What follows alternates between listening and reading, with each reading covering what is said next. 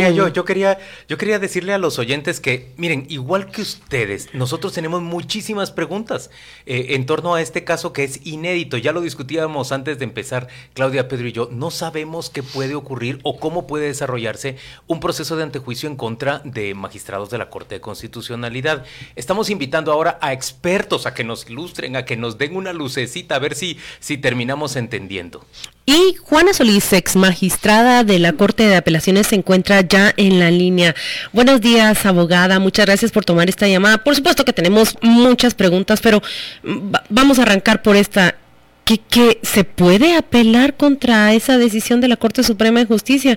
Nosotros estamos recibiendo de parte de los oyentes con criterio una serie de mensajes que dicen que aún la Corte de Constitucionalidad puede recurrir contra esa decisión de los jueces supremos. Respóndanos usted. Eh, pues solo para aclarar, buenos días a todos, solo para aclarar, pues el tema que a mí me habían dicho que íbamos a votar es completamente distinto sí, al que me están preguntando.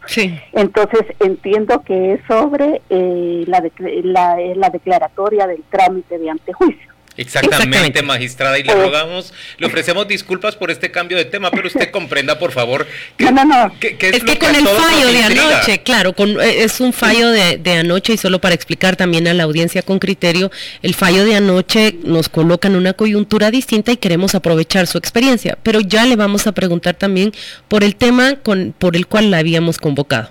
No, eh, de acuerdo, o sea, estamos hablando de que la Corte Suprema de Justicia decidió o tomó la decisión de darle trámite a la solicitud de antejuicio solicitada.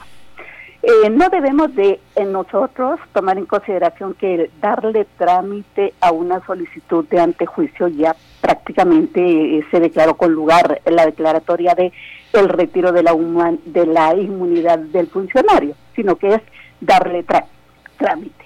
La comisión pesquisidora, en todo caso, tomará su decisión si recomienda o no recomienda que se le retire la inmunidad y luego el Congreso decidirá en definitiva. Diría yo, bueno, no es apelable. Definitivamente no podría eh, apelarse una decisión de esta eh, tomada por la Corte Suprema de Justicia.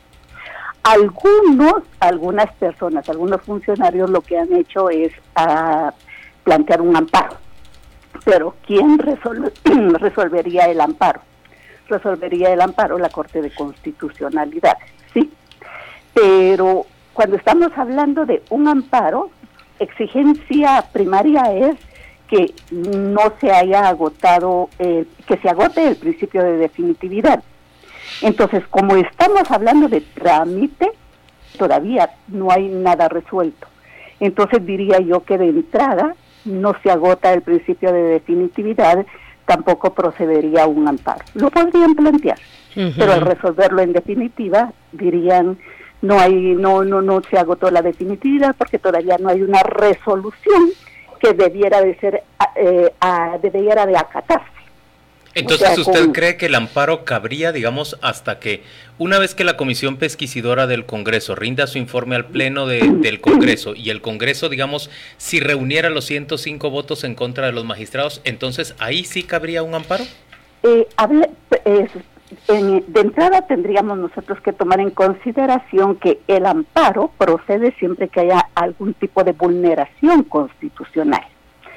Supongamos que aquí, en este caso, es un supuesto, un supuesto meramente hipotético en el sentido de hubiera variado algún tipo de la forma que hubiera vulnerado principios de garantías como el principio de audiencia, por ejemplo, el derecho de audiencia que tuvieran los eh, funcionarios involucrados, entonces ahí sí podría eh, plantearse un amparo, no importando el la fase donde se encuentra.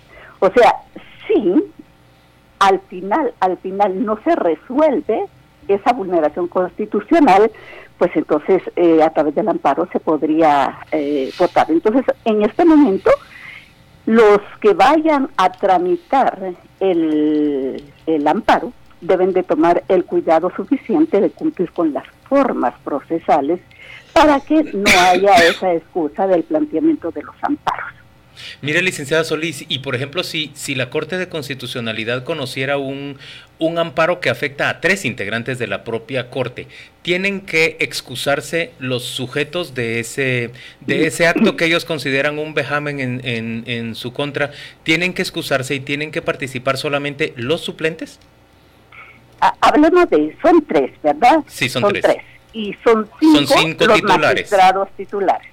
O sea que se quedan solo dos magistrados. Correcto. Los tres eh, magistrados involucrados, la lógica dice que no pueden conocer. O sea que aunque digan que no está estipulado el que puedan excusarse o puedan recusarse. Sería inapropiado que ellos conocieran. Ahí estamos. Por, por lógica, pues entonces se retiren y que personas independientes conozcan. Entonces estaríamos hablando que resolverían los dos titulares y se integraría la Corte con los suplentes para cubrir el número estipulado en la ley. Pero ahora, magistrada, eh, abogada, le quiero preguntar el, el, tema por el cual la llamamos.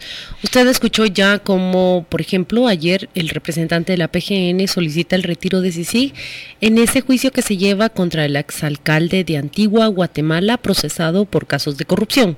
Escuchó también, por ejemplo, como el defensor de Jonathan Chévez, una persona que es acusada de gestionar toda la estructura financiera para el lavado de dinero durante el partido el gobierno del Partido Patriota solicita la expulsión del creyente adhesivo.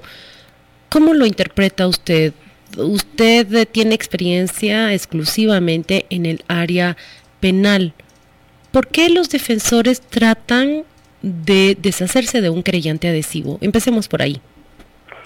Yo diría que, bueno, tal vez por, eh, bueno, las razones tendrán, porque cada abogado tiene su respectiva estrategia en cada proceso que sigue. Pero la figura del querellante adhesivo sí es importante, porque de alguna forma el legislador estableció la forma de integrar a la víctima en el proceso a través de la figura de el adhesivo. Hablemos de, bueno, podría ser víctima de la forma como establece el 117 del Código eh, Procesal Penal o también se agrega aquellas instituciones, eh, ya habla de ciertas instituciones, en este caso la CICIC. La CICIC, de que acuerdo a su mandato, pues se le trajo a decir de que va a ser querellante adhesivo. Hablemos de que querellante adhesivo va a ser el que va a coadyuvar con la investigación eh, en el Ministerio Público. Entiéndase también que es el Ministerio Público de manera directa el responsable de la persecución y por ende la eh, investigación del derecho penal. Entonces, ante los juzgadores, el responsable directo de toda la investigación va a ser el Ministerio Público. Tan es así que si el querellante adhesivo quiere incorporar algún medio de prueba, lo tiene que hacer a través de el Ministerio Público. O sea que no puede haber desconocimiento de parte del Ministerio Público sobre lo que está haciendo el querellante adhesivo. O sea que es un apoyo podríamos decirlo así, al Ministerio Público. Entonces no habría ningún tipo de eh, razón para solicitar la expulsión. En algún momento determinado, ya está reformado ese artículo, se hablaba de la figura del abandono del creyente adhesivo, porque se exigía una serie de formalidades para el querellante adhesivo. Si no cumplía con esas formalidades, entonces se decretaba el abandono del creyente adhesivo, o sea, como usted decía, la expulsión del proceso. Pero todas las innovaciones modernas con respecto a incorporar a la víctima en el proceso, reconocido internacionalmente, entonces trajo la modificación del Código Procesal Penal en el sentido de que ya no hay tanta formalidad que deba de cumplir el querellante adhesivo. Entonces puede seguir, es más, ni siquiera solicitar se puede dictar sentencia y todavía puede ser algún tipo de requerimiento después de dictar sentencia. Entonces, no hay ningún tipo de motivo que tengan los abogados para solicitar la expulsión. Mira, licenciada Solís, yo, quisiera volver al tema de, los antejuicios en contra de los magistrados de, Corte de Constitucionalidad y quiero presentarle lo que ayer difundió vía Twitter un, doctor en Derecho, es Arturo Villagrán, creo que es, candidato al doctorado en Derecho en, la Universidad de Melbourne. Él, él dice esto y quisiera, encontrar, quisiera oír qué es lo que piensa usted sobre el acerto de él. Dice, la Corte de Constitucionalidad se creó como el máximo tribunal para interpretar la Constitución una corte de menor rango, es decir, la Corte Suprema de Justicia, acaba de dar paso a su antejuicio en base a una interpretación de sus funciones. Dice, encuentro ahí una incongruencia y encuentro que los magistrados dieron un golpe al corazón de la justicia. ¿Qué piensa usted? Es demasiado fuerte el, eh, o profundo, profundo diría yo el mensaje. Sí, estamos hablando de la Corte de Constitucionalidad, esta llamada a interpretar la Constitución. Pero no hay poder absoluto, diría yo. Todos estamos sujetos a la ley. A la juridicidad, al control de la juridicidad. Correcto, todos debemos obedecer a la ley y no porque sea un alto máximo. Recordemos de que está el, un alto mm, eh, poder máximo, digamos, aunque la Corte de Constitucionalidad no puede ser considerado como un poder porque los poderes ya están claramente establecidas. Entonces estamos hablando de un órgano em, superior, digamos así, porque al final controla la interpretación constitucional pero está integrada por humanos y los humanos estamos sujetos y objetos a, cometer errores. Magistrada, muy, muy ponderada esa observación que usted hace. Eh, por supuesto, hemos escuchado a lo largo de la semana opiniones de juristas que dicen, aunque la Constitución garantice al Ejecutivo definir la política exterior, esta no se puede, esto no significa que la potestad no está regulada. Y hoy usted nos está diciendo exactamente lo mismo equivalente a los magistrados constitucionales aunque se trata de la autoridad máxima en materia de justicia y política, no significa que no están supeditados a la ley. Pero ¿cómo, ¿Cómo comprende esta sociedad en el contexto en el que se encuentra que todos estos em, hechos, estas acciones, estos efectos dentro del sistema de justicia no persiguen más una agenda eh, política, tanto del lado del presidente como del lado de la Corte de Constitucionalidad? Las acciones contra ellos me refiero. Es, es delicado, es delicado, el tema es bastante delicado porque si bien es cierto, eh, cuando estamos hablando de decisiones políticas. La Corte de Constitucionalidad toma decisiones políticas, hablemos política desde el punto de vista no partidario, sino que desde el punto de vista de, bueno, la Corte de Constitucionalidad está llamada a interpretar eh, la Constitución. Pero recordemos que dentro de las ponderaciones que viene o está obligada a realizar, siempre va a tomar en consideración el derecho de la mayoría, o sea, la, eh, la obligación que tiene de que el, o sea, que siempre tiene que velar por el bienestar de la población. O sea, eso es precisamente el tema político. Cuando estamos hablando de, bueno, yo quiero llegar a algún puesto. Y como yo quiero llegar a algún puesto, tengo miras a un puesto. Y por eso voy a seguir, seguir cierta tendencia, eso ya no se vale. Creo que eso tenemos que tomar en consideración de que eso es lo que nosotros tenemos que como sociedad controlar, porque los funcionarios todos estamos sujetos a la ley. Desde el principio de legalidad eh, del funcionario público no podemos hacer lo que la ley no nos faculta. Licenciada, un, un oyente con criterio, don Humberto, está preguntando lo siguiente.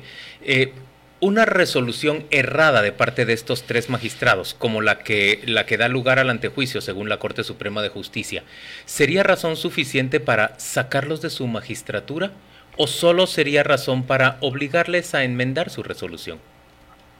Eh, mire, es que existe el delito de prevaricato, ¿no? Entonces el delito de prevaricato es emitir una resolución contraria a hechos y contrario a derecho. O a la ley, ajá. Sí, o a la ley. Estamos hablando ahí. Entonces, si se determinara, si se determinara que efectivamente...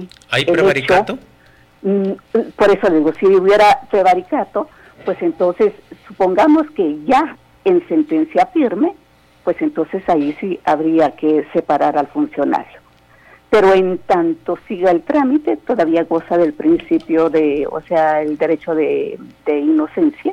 Presunción de inocencia. Presunción de inocencia, muchísimas gracias. Hasta, la sentencia firme entonces, Yo diría que sí, yo diría que sí, porque es un tema que debe de, porque de alguna forma está afectando a una institución y debemos de procurar precisamente de proteger a las instituciones.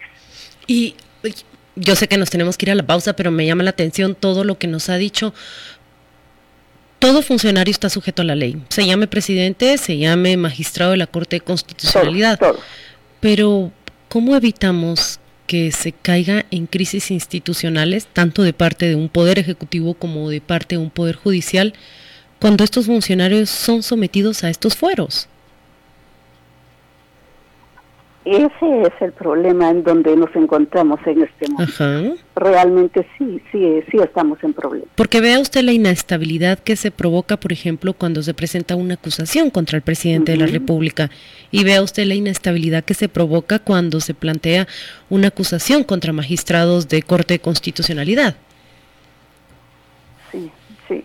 Yo, yo, yo estoy de acuerdo con usted, estoy de acuerdo con usted. Estamos así como como eh, no encuentro la palabra para decir, pero sí, eh, estamos en problema y tenemos que encontrarle la solución a eso. Sofocados, me dijo una fuente esta mañana cuando le pregunté cómo interpretaba la situación. Yo solo puedo citar, solo puedo citar el caso de España, que un presidente es, sometido a un fuero, se baja del estrado y, y, sube otro. Y me imagino que de la misma manera ocurrirá con sus jueces o con sus magistrados. Pero Juana Solís, muchas gracias por aceptar esta llamada, gracias por animarse y, y contribuir con, con respuestas de de los temas tan variados con los que hemos... al agua sobre un tema para el cual no le habíamos pedido que conversara. Sí, pero para el cual está ella enteramente capacitada por la experiencia que tiene. Muchas gracias, Juana Solís. Le deseamos un feliz jueves. Igualmente, igualmente. Muchas gracias.